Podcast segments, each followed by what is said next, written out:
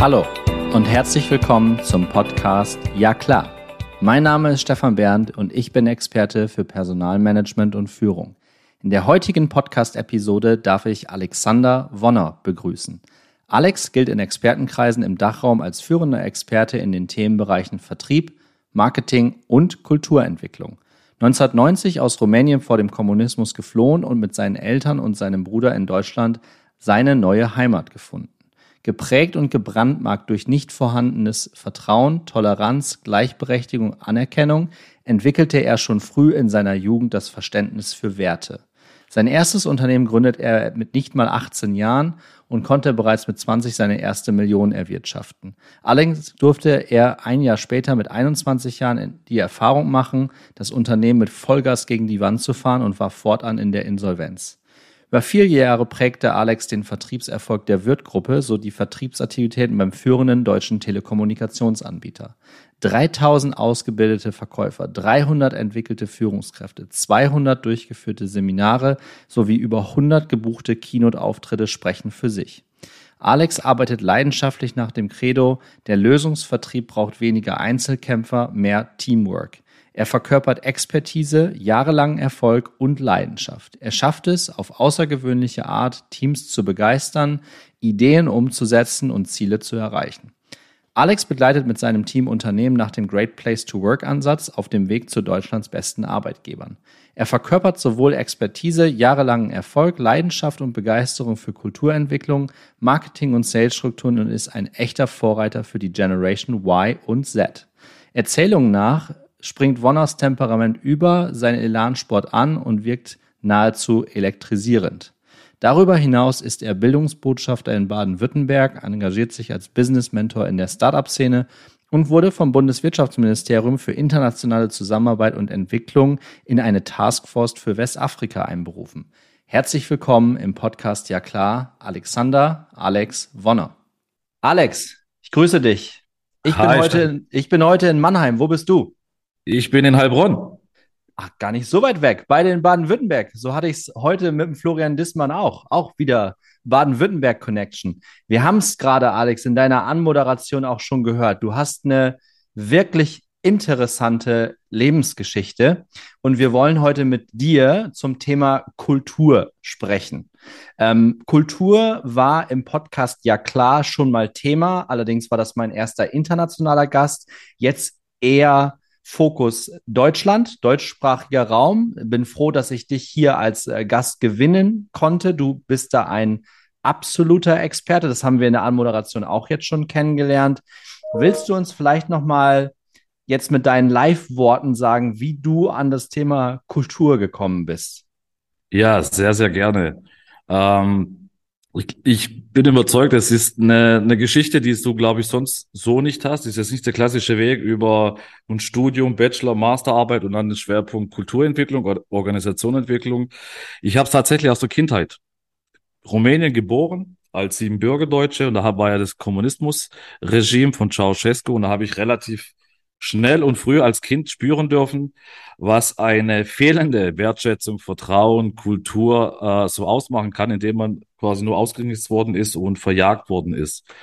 Und aus diesem Grund mit meinen Eltern, mit meinem Bruder nach Deutschland gekommen und dann relativ schnell auch mich damit befasst, was was beinhaltet eigentlich Wertschätzung? Was beinhaltet eigentlich Toleranz, Vertrauen, Warum wurden wir in dem einen Land verjagt? Warum ist, werden wir in Deutschland mit offenen Armen quasi empfangen?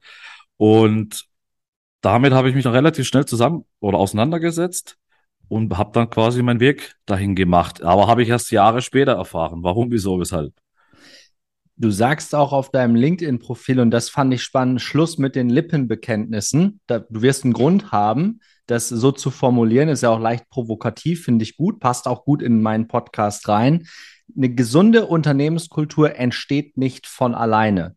Lass uns das mal ein Stück weit als roten Faden für unser Interview heute nehmen. Du ja. sagst nämlich auch, entscheidend ist, wo sich deine Mitarbeiter angenommen, geschätzt und gefördert fühlen. Das würde ich ganz gerne mit dir in den kommenden 20, 25, vielleicht sogar 30 oder 45 Minuten, das mal schauen, äh, wo es dahin läuft, ähm, äh, besprechen und vielleicht gibst du uns da mal einen kurzen Ansatz. Was beobachtest du denn in den Unternehmen, wenn du sagst, Schluss mit den Lippenbekenntnissen?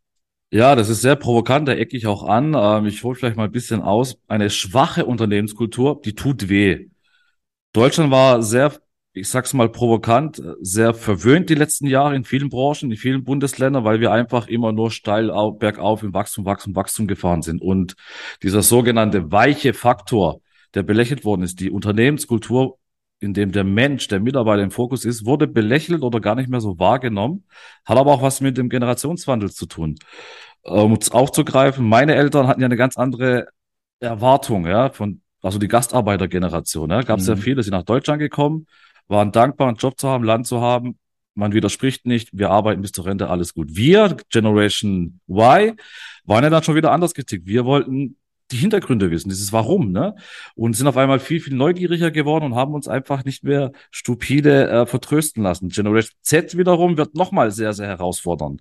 Das heißt, die Unternehmenskultur, die kann den kann und wird den wirtschaftlichen Erfolg jedes Unternehmens positiv, aber auch negativ beeinflussen können, je nachdem, ob es gelebt ist oder eher nicht gelebt ist. Dies ist allerdings aber nur mit klaren und vorgelebten Werten und Normen im Unternehmen möglich. Die Unternehmenskultur beeinflusst damit also nicht nur den Wohlbefinden der einzelnen Mitarbeiter, äh, sondern er fördert auch ein gutes Arbeitsklima, die Produktivität und äh, minimiert zum anderen eine erfolgreiche ähm, Retention, direkt die Kosten für Recruiting und Onboarding. Mit anderen Worten, Kultur hat Einfluss eigentlich auf alles, was im Unternehmen passiert, ne? Ja, es ist der Nährboden. Ne? Wir kennen es ja mhm. aus der Biologie, aus der Natur, ein Baum. Ja. Da gibt ja verschiedene Faktoren, ne? die vier Elemente, Licht, Wasser, ähm, Erde und äh, so ist das vierte vergessen. Aber auf jeden Fall ist der Nährboden ja ausschlaggebend entscheidend, weil darauf basiert ja alles. Es ist auch wie in der Architektur, Häuser bauen, das Fundament. Das Fundament, ja, ja. Ne, sonst ja, äh, baust du nicht die großen Häuser. Und so ist es die Kultur. Nur die Kultur gibt's zwei Seiten, eine unsichtbare und eine sichtbare Seite. Mhm. Lass uns die mal auseinanderklamüsern, sagen wir im Norden. Weißt du, was das bedeutet? Auseinanderklamüsern? Ja, wenn du mir das nochmal erläuterst, aber ich denke schon, ne? Auseinanderklamüsern heißt so viel, viel, lass uns mal die eine und die andere Seite ähm, mal detailliert anschauen und näher ins Detail reingehen. Bin gespannt, ob das irgendeiner aus der Community auch kennt, dieses Wort. Ich bin mit diesem Wort einfach groß geworden in, in meiner Heimatstadt Kloppenburg. Kann auch was sehr Lokales sein. So, ähm, aber du sagst ähm, Nährboden, Fundament, sichtbar, nicht sichtbar. Ja. Was macht für dich eine sichtbare Kultur aus? Hast du da für uns ein knackiges Beispiel, ein klares Beispiel? Ja, klar, da gibt's auch, auch eine ganz tolle Studie, also die Eis, also die Eisbergtheorie von, von Edward T. Hall. Ja. Teilt die Kultur in, in einen sichtbaren und unsichtbaren Teil auf. Ja? Wie bei einem Eisberg sind die sichtbaren Erscheinungen der Kultur ähm, so die Spitze des Eisbergs, aber der Großteil, der ist unsichtbar. Und was genau oder welche das sind, die sichtbaren Erscheinungen, also die Spitze des Eisbergs, sind zum Beispiel Leitbilder oder Philosophien. Zum zweiten sind es Strategien oder Zielsetzungen. Äh, zum dritten sind es äh, Reputation des Unternehmens oder das Gebäude auf das äh, Auftreten der Mitarbeiter. Aber die unsichtbaren, die eher, eher viel Ausschlag, Ausschlag ausschlagfähigen Begriffe sind im Unternehmen geteilte Werte, im Unternehmen gelebte Werte. Die sind unsichtbar. Verdeckte Regeln, Gefühle, Gedanken, Beziehungen der Mitarbeiter untereinander, zur Führungskraft, zu Lieferanten, zu Kunden. Das sind diese unsichtbaren äh, Werte, die aber letztendlich viel, viel, viel ausmachen. Mhm. In einem sind sie im einen sind sie jedenfalls die meisten Experten einig, Unternehmenskultur hat maßgeblichen Einfluss auf den langfristigen Erfolg des Unternehmens.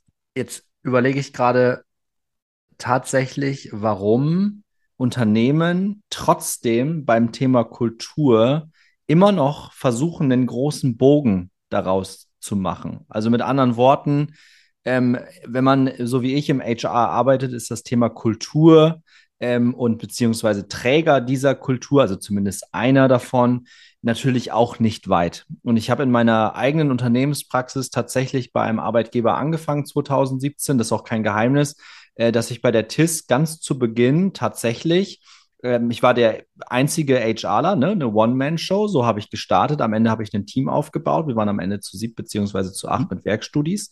Ähm, und ich habe tatsächlich ganz am Anfang ein Kulturprojekt auf den Tisch bekommen. Und äh, die Geschäftsführer meinten das auch wirklich ähm, auch irgendwie nicht böse oder sowas, sondern ähm, Stefan, du bist jetzt, du bist HR, äh, mach mal Kultur. Ja, mach, mach mal eben Kultur. Und ja. ich in meiner Art ähm, habe gesagt, dann mache ich mal eben Kultur. Ähm, und habe dann tatsächlich ein Projekt daraus aufgesetzt. Ich habe sowas noch nie vorher gemacht.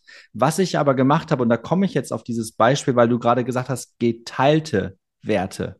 Was mhm. habe ich gemacht? Und das kennen auch viele, die mit mir zusammenarbeiten, die diesen Podcast auch hören. Ich habe Betroffene zu Beteiligten gemacht. Mit anderen cool. Worten, ich habe mir erstmal alle Infos zusammengesammelt ähm, natürlich hatte ich die Geschäftsführung als Sounding Board mit dabei, weil die mussten das ein Stück weit ja auch absegnen. Wäre da irgendwie Bullshit rausgekommen, dann hätten die da auch mit nicht, nicht leben können. Ähm, aber ich habe tatsächlich alle Standorte international mit reingeholt. Ich habe versucht, es so divers wie möglich zu gestalten. Über Umfragen alle 80 damals Mitarbeiter mit reingenommen. Und so sind wir zu einem geteilten TIS-Kompass gekommen. Also wir haben das Ding TIS-Kompass genannt, weil wir vier Werte hatten in vier unterschiedliche Himmelsrichtungen. Mhm. So sind wir dem Thema näher gekommen. Was leider dann passiert ist, und da bin ich jetzt, deswegen komme ich auf dieses Beispiel, da bin ich gespannt, wie du das in deiner Praxis siehst, Alex.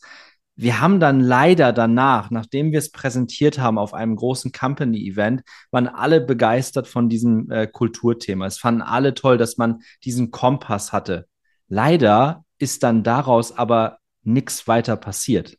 Das ist quasi nicht eingestaubt, dieser Kompass, aber wir haben das quasi nicht in unser Daily Business mit, mit reingenommen. Ja. Ist das in anderen Firmen auch so oder ist das tatsächlich nur mir bei der TIS passiert? Nee, das ist äh, gang und gäbe. Aber man muss sich ja die Frage stellen, warum ist das so? Woher, woher kommen wir? Ich habe es ja einleitend ja grob erklärt. Wir waren ja daran gewöhnt durch die Generation unserer Eltern oder meine Eltern, die haben gespurt, muss man mal zu sagen. Die haben nicht widersprochen, die haben gespurt und man konnte quasi äh, wachsen, wachsen, wachsen, Überstunden fordern, Samstag fordern, ohne Wenn und Aber. Mit unserer Generation wurde es ja schwierig. Wir wollten ja wissen, warum, wieso, weshalb. Das mhm. heißt, die Mehrheit der deutschen Unternehmen, die, die ordnen sich gerade äh, gegenwärtig selbst im Prozess eines Kulturwandels, eines äh, demokratischen Wandels. Dann kommt noch Digitalisierung dazu, Globalisierung, Wertewandel. Da prasselt gerade so viel so viel auf die Leute ein und auf einmal merken sie durch Pandemie zum Beispiel, stehen die Mitarbeiter zu mir, gehen sie mit mir durchs Feuer, habe ich wirklich eine, eine positive gelebte Kultur oder haben sie innerlich schon alle gekündigt? Weil es gibt ja auch so ein Frühwarnsystem. Es gibt ja so ein paar Kennzahlen, an denen man sich ja so orientieren könnte oder, oder an denen man erkennen kann, bin ich in Alarmbereitschaft oder sollte ich äh, vielleicht doch mal tiefer schauen? Um deine Frage zu beantworten, es tut weh. Es ist, glaube ich, die härteste, härteste Prüfung, Veränderung eines Unternehmens, indem ich einen Kulturprozess angehe. Weil wenn es richtig angeht, den Kulturprozess, muss ich ja meine Mitarbeiter mit einbeziehen. Mhm. Das heißt, durch zum Beispiel eine Mitarbeiterbefragung, eine anonyme, die wirklich äh, ausge, ausgereift, ausgewieft ist, bekomme ich wirklich die Wahrheit von der härtesten Jury der Welt präsentieren. Das sind meine Mitarbeiter wir wissen es beide, viele möchten die Wahrheit gar nicht wissen, mhm. weil die Wahrheit wehtut. Mhm.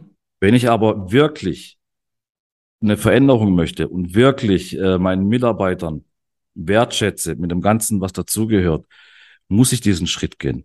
Und dann werde ich diesen Schritt auch gehen, aber viele scheuen sich noch davon, weil sie ganz genau wissen, da hängt jetzt einiges noch davon ab im Nachgang. Ne? Und um ähm, die, das Frühwarnsystem vielleicht kurz abzuschließen, Krankheitstage, ja, eine Krankheitsstatistik. Wie viele Krankheitstage habe ich? Wie hoch ist meine Fluktuationsrate? Mhm. Wie ist die Innovationskraft in meinem Unternehmen? Wie ist mein Bewerberquote, also Eingangsquote? Das sind so Kennzahlen, die wir auch belegen können äh, bei unseren Kunden, dass wir die drastisch ändern. Das sind aber so Kennzahlen, ich nenne es immer gern Frühwarnsystem, ja, wie beim Arzt Blutbild, hast du ja auch so, ne? So eine kleine Norm. Und machst ja auch einmal im Jahr in der Regel so einen Check. Warum? Weil du wirklich wissen möchtest, von innen heraus. Es gibt so einen Spruch, wahre Schönheit kommt von innen. Mhm. Ich will ja wirklich wissen, äh, belüge ich mich, dass es mir jeden Tag gut geht oder habe ich irgendwo schon irgendwo einen Infekt oder irgendetwas, das sich langsam äh, so einschleicht. Ja, und so ist es ja mit der Kultur. Ich muss doch einmal im Jahr mindestens so einen Check machen, ja.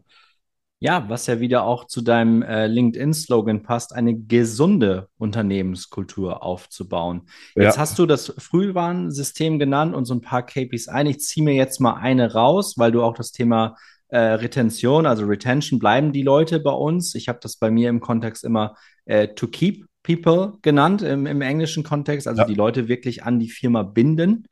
Ähm, was ist noch eine gesunde Fluktuation? Wohl wissend, dass das natürlich auch vom Unternehmenskontext, von der Größe des Unternehmens durchaus äh, auch abhängig ist. Aber kannst du so eine Prozentzahl raushauen, wo du sagst, wow, wenn ihr eine Fluktuation von XY Prozent habt, dann ist aber das Frühwarnsystem mindestens mal auf Gelb.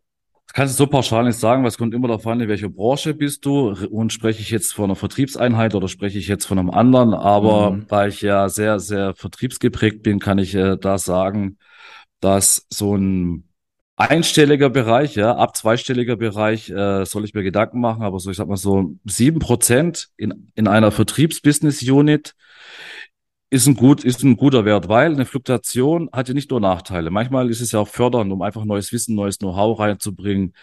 Aber was mich am meisten stört auf dem deutschen Markt, ja, wenn ich mal hier kurz meine Meinung sagen darf, ist, Ja, es wird auch gerade durch die ganzen Coaches, Berater auf dem Markt nur noch auf Umsatz, Umsatz, Umsatz, Wachstum, Wachstum, Wachstum, Lead-Generierung, aber ohne Sinn und Verstand, ja, oder andere profilieren sich, ach, äh, wir führen acht Bewerbergespräche pro Tag und ja, aber guck doch mal hinter die Kulissen.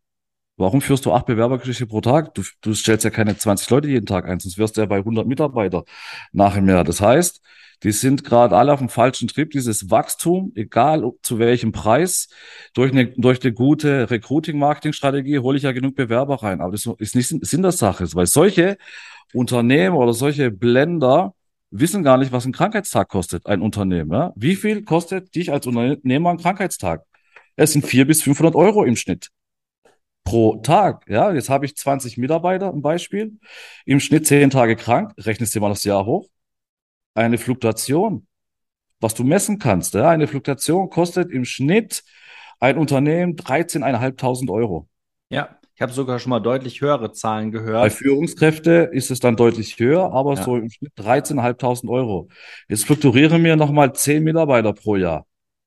Aber wenn ich die Zahlen mal hochrechne, ja, dann sind doch diese ganzen Umsatzwachstumszahlen sind doch dann alle für, n- für einen Arsch, sorry. Weil das ist doch die Wahrheit, weiß ich mein. Ja, ja, ja. Darum geht's doch.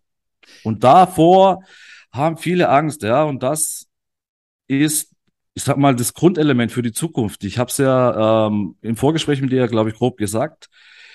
Das, das Siegel Made in Germany hat ja eine Aussage, eine, Schlagkraft früher gehabt. Das stand ja für gewisse Werte auch, ne? Das stand ja für Qualität, für, für Vertrauen, für ne, Perfektionismus. Wir werden, ich glaube, da sind wir uns einig, China in gewissen Sachen nicht einholen können oder andere Länder. Werden wir nicht, was die Geschwindigkeit, die. Kostenkalkulation angeht. Aber Deutschland ist immer noch ein phänomenales Land und Deutschland hat eins, was viele nicht haben. Das sind bemerkenswerte Menschen. Wenn wir als Unternehmen wieder lernen, den Menschenfokus zu bringen, also quasi eine Kultur, die Wertschätzung, dass Arbeit wieder Spaß macht, Dankbarkeit äh, zeigen, dann werden wir auch als, als Deutschland jede Krise überwinden, weil die Mitarbeiter hinter uns stehen, mit uns durchs Feuer gehen und dementsprechend ist dann die Qualität, alles andere, ähm, was da dahinter dann, ich sag mal, resultiert, gigantisch. Und das schafft kein, kein anderes Land. Und Da, da müssen wir uns wieder zurückbringen. da, da, da bin ich bei dir. Ich würde noch ergänzen, wir tun uns da in Deutschland leider aktuell auch durch den politischen Rahmen, und ich möchte hier überhaupt keine politische Diskussion äh, aufmachen, das, das, das dürfen andere Podcasts machen.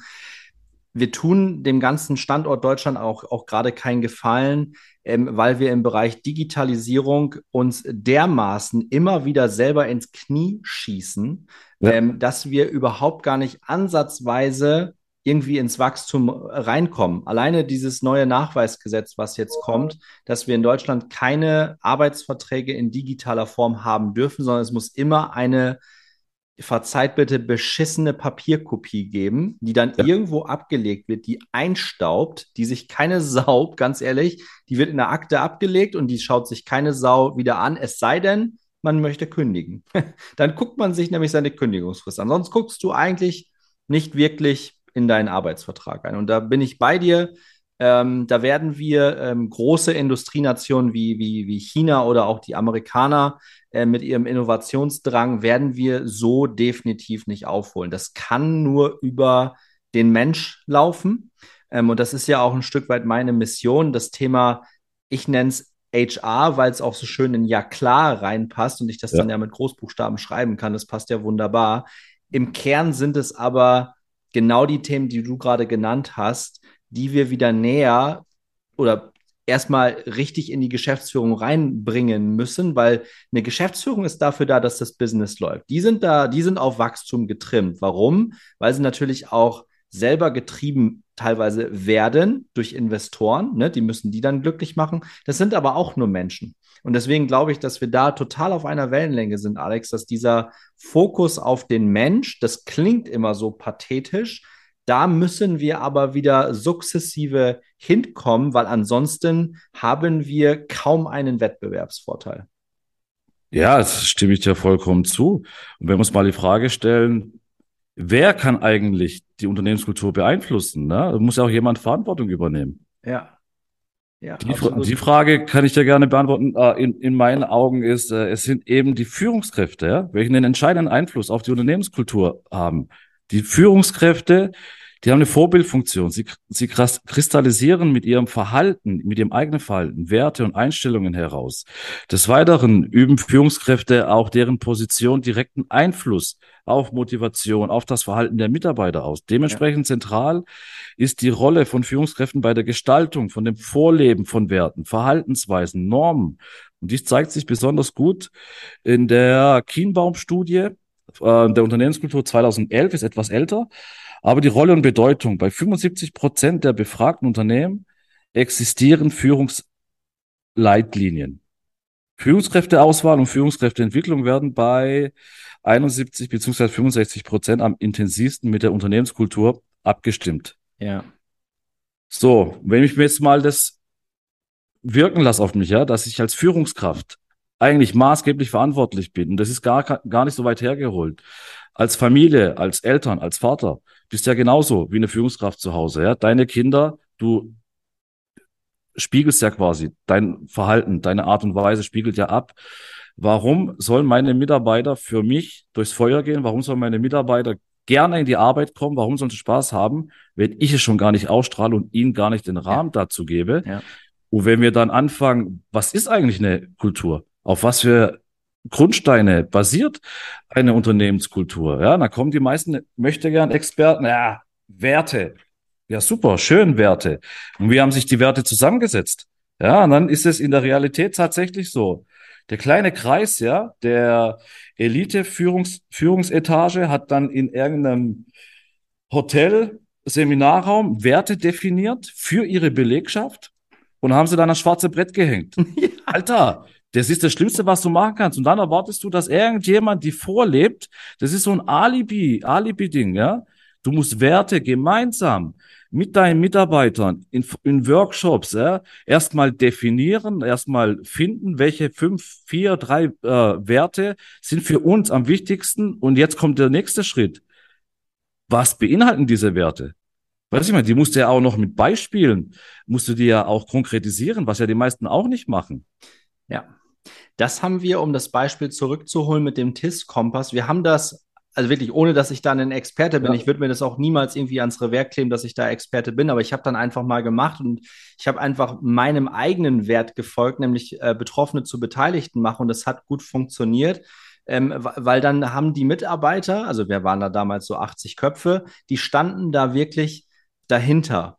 Was leider gar nicht funktioniert hat, ist, dass diese die, diese Werte dann in irgendeinen, ich sag mal, Führungsleitbild sich entwickelt haben oder dass wir an diesem Kompass weitergearbeitet haben. Wir haben dann immer mal wieder mit guten und schlechten Beispielen ähm, versucht, diese Werte auch näher zu bringen, gerade für Menschen, die neu in die Organisation gekommen sind. Es war immer Teil unseres Onboarding Campus für, für neue Mitarbeiter, um denen so ein Stück weit dieses Werte äh, Wertebild näher zu tragen. Nichtsdestotrotz fand ich es total schade. Also ich habe es bei, ich konnte es bei mir im HR-Bereich tatsächlich immer natürlich als Führungskraft selber auch spielen und hatte egal was ich gemacht habe, ich habe immer mit diesem Kompass gestartet und habe versucht, immer eine Brücke zu der Unternehmenskultur zu schlagen.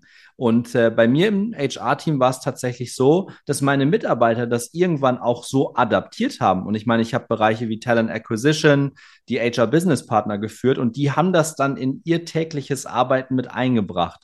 Leider wurde das aber zu wenig auch von den anderen Führungskräften oder vom Leadership an sich forciert, ohne dass ich den jetzt im, im Nachgang irgendwie ans Bein pissen will. Im Gegenteil, ich habe immer gesehen, was die alles auf der Agenda hatten, aber genau diese Themen wurden dann leider auch gerne immer wieder hinten angestellt, weil dann kam unser, unser, unser Sales funktioniert gerade nicht so, wie wir uns das vorstellen. Die Zahlen kommen gerade nicht so rein, Stefan. Wir müssen uns jetzt erstmal wieder, wir müssen jetzt erstmal wieder den Brand löschen. Und ich stand dann irgendwann da und habe gedacht, ja, sind wir denn nur noch alle Feuerwehrmänner hier?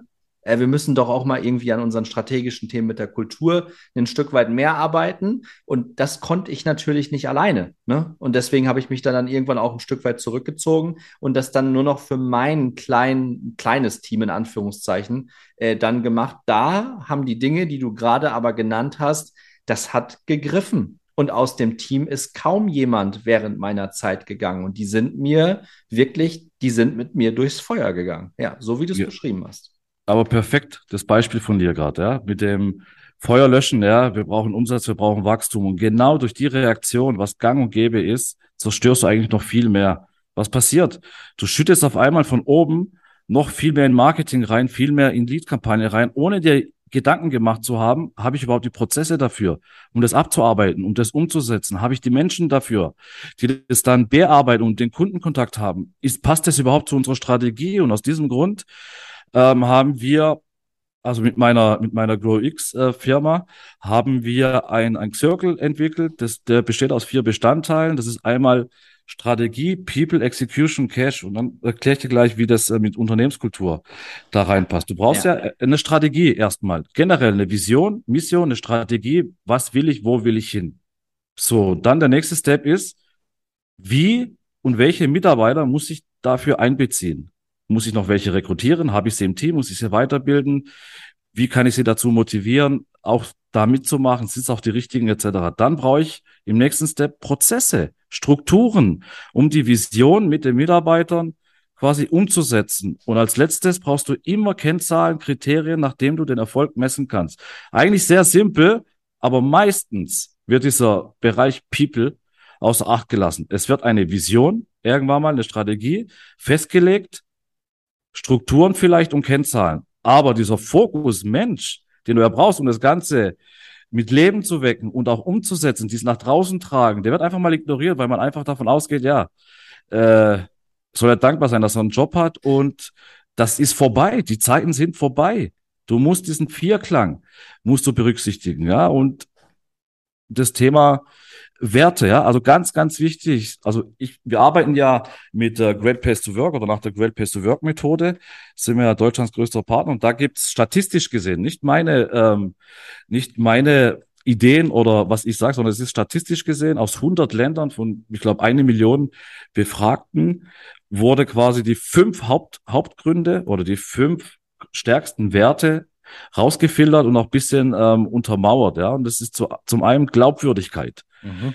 Und mhm. das besteht zum Beispiel durch eine offene Kommunikation, durch kompetente Führung, durch ein in, internes Führungsverhalten. Ja, mit, das sind jetzt mal drei Punkte, mit denen ich als Unternehmen das Thema Glaubwürdigkeit voranbringen kann. Dann das Thema Respekt.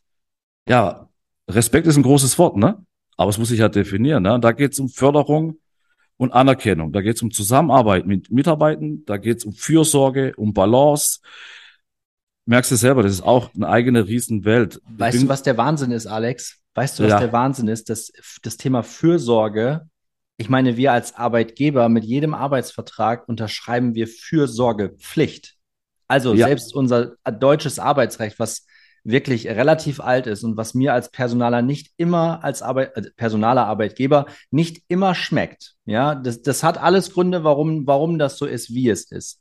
Aber ich darf ja auch durchaus ähm, eine andere Meinung haben, wenn es darum geht, dass man auch mal Arbeitnehmer loswerden muss. Da ist Deutschland schon ein Schlaraffenland. Ja, das ist aber auch wieder ein ganz anderes Thema.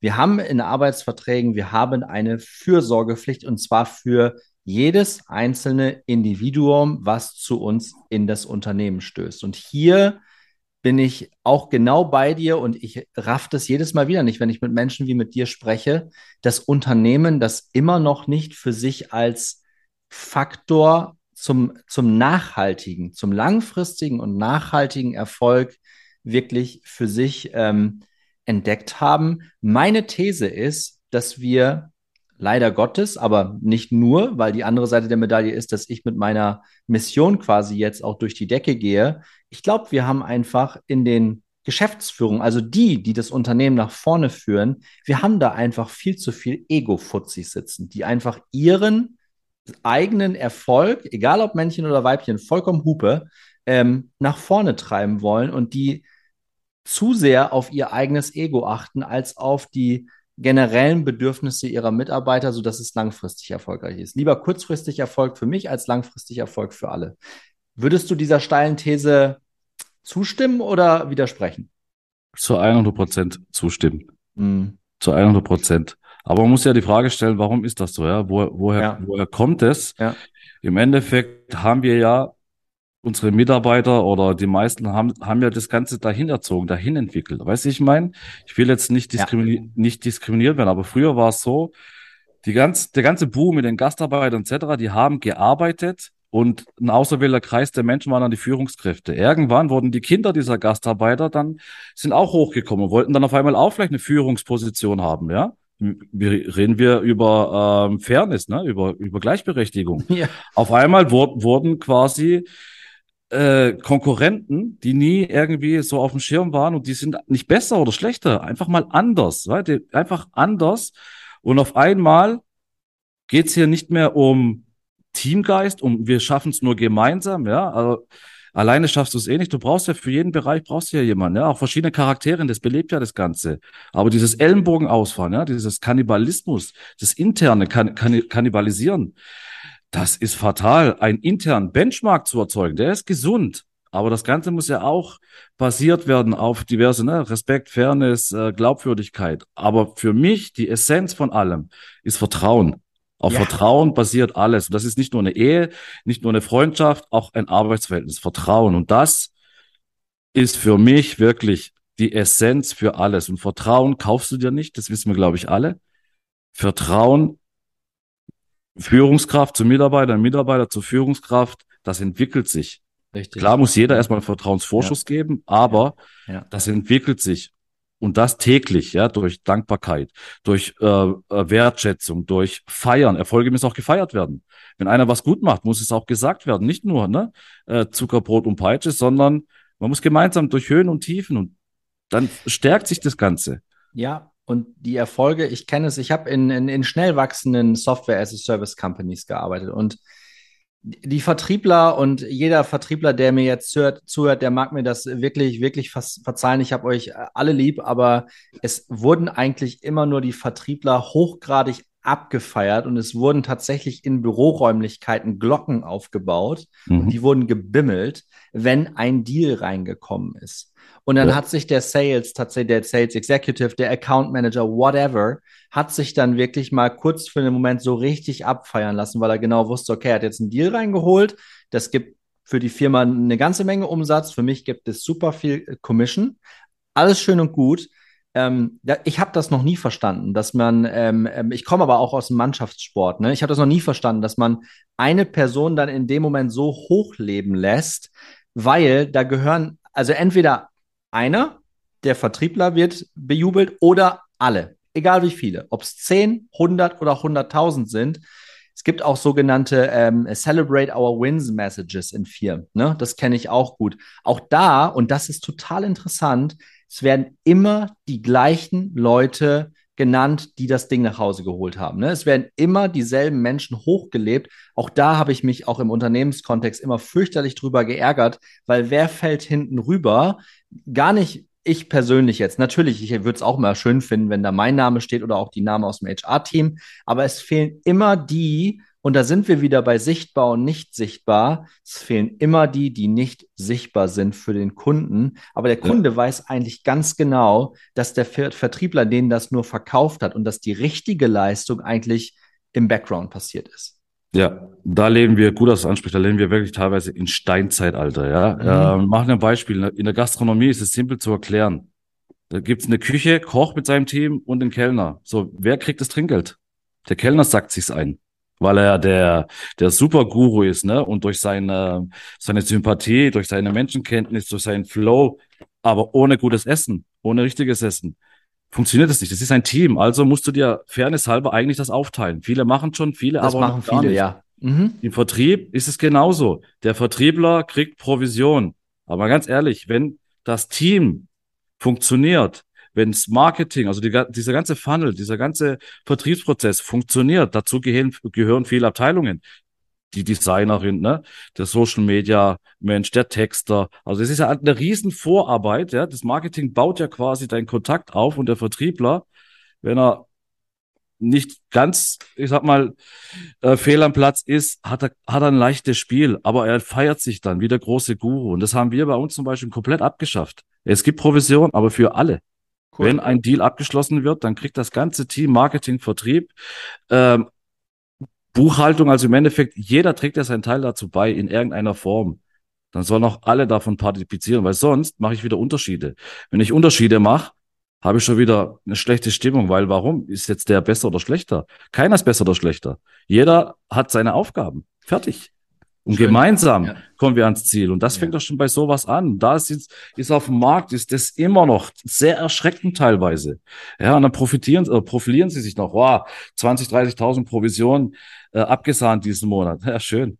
Und die anderen, ähm, die eigentlich maßgeblich dazu beigetragen haben, was kriegen die? Ein Lächeln von dir. Ja? Also ich finde das ein müdes Total. Lächeln. Tatsächlich ja. ein müdes Lächeln, weil das ist genau das, was ich in meinen 10, 15 Jahren Berufserfahrung jetzt auch wirklich schon erlebt habe. Und ich, das haben wir im Vorgespräch auch schon geklärt. Wir wollen ja niemanden hier irgendwie auf die Füße treten. Wir wollen auch niemanden äh, tatsächlich beleidigen, sondern wir beobachten tatsächlich Tendenzen. Und diese Tendenzen beobachte ich tatsächlich bei Vertriebsmitarbeitern. Das sind aber die, die haben auch tatsächlich, und das ist die andere Seite der Medaille, die haben auch in einem Unternehmen mit Abstand den höchsten Druck. Die werden daran gemessen. Wenn die im ersten Jahr ihre Quote nicht reinholen, dann sind das sofort schlechte Sales. Ja?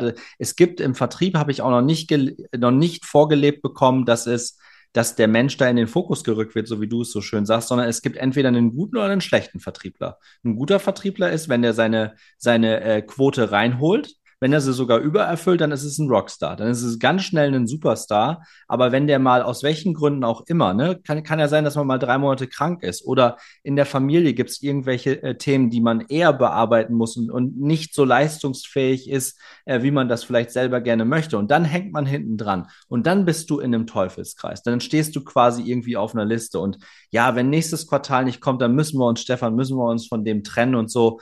Und da habe ich gedacht, habt ihr mal äh, geschaut, warum das so ist? Liegt das vielleicht am Produkt? Liegt das vielleicht am Prozess? Muss doch nicht immer direkt irgendwie, gibt es auch. Da darf auch durchaus mal am Sales selber liegen. Aber in aller Regel ist das nicht der Fall. Ja, da kann ich zum Glück dir widersprechen aus eigener Erfahrung. Ich komme ja aus dem Hause oder ich habe ja ähm, oder kurz äh, ausgeholt. Mit 18 war ich ja schon selbstständig, war sehr, sehr erfolgreich, mit 20 schon die erste Million umgesetzt und auf einmal alles zu allem, was ich gestanden habe, Werte etc., habe ich verloren durch Überheblichkeit, Arroganz, einfach den Boden der Füßen verloren und habe eigentlich quasi meine Mitarbeiter gar nicht mehr wertgeschätzt, weil im Endeffekt haben die ja dazu beigetragen, maßgeblich, dass ich überhaupt erfolgreich geworden bin. Ich habe es aber nur mir auf die, auf die Schultern äh, gemacht und bin dann quasi gescheitert, alles gegen die Wand gefahren. Bei der Firma Wirt im Anschluss habe ich dann von der Nahrungskette ganz unten Telefonvertrieb äh, bis äh, ziemlich weit oben in der Führung den Vertrieb maßgeblich äh, mitgeprägt. Und bei Wirt ist es wirklich so. Das kann ich hautnah äh, erklären. Größte Vertriebseinheit Deutschlands, da geht's um den Mensch.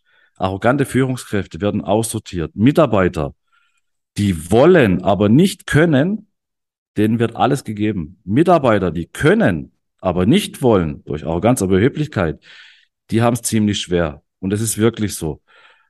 Und da haben wir das auch hingekriegt. Da ist sehr erfolgsorientiert. Jedes, jeden Monat zehnstellig wachsen oder jedes Jahr. Das schaffst du nur, wenn die Kultur, das Bild gelebt ist, wenn die Führungskraft einen ausgezeichneten Job macht, wenn, mhm. wenn die Menschen motiviert werden. Da gab es einen tollen Spruch von einem ehemaligen Geschäftsführer, ähm, Martin Schäfer, der war auch Vorstand beim VfB Stuttgart. Die heimlichen Mitarbeiter wurden geehrt und das waren die Partner und Partnerinnen zu Hause. Mhm, weil schön. die wurden oft vernachlässigt, weil das sind die heimlichen Mitarbeiter, weil ohne den Rückhalt des Partners zu Hause hast du gar nicht die Energie, die Kraft, auch in der Arbeit Vollgas zu geben, vielleicht auch dann die ein oder andere Meile mehr zu gehen, weil du machst es gerne. Und dort wurden sogar die Partner geschätzt und wertgeschätzt. Ja, und das fand ich so bemerkenswert. Das ist, ja, das ist tatsächlich bemerkenswert, ähm, Alex. Und das ist auch ein schönes Beispiel, ähm, weil wir, weil wir jetzt auch ähm, teilweise echt emotional geworden sind. Das fand ich cool, das war gut.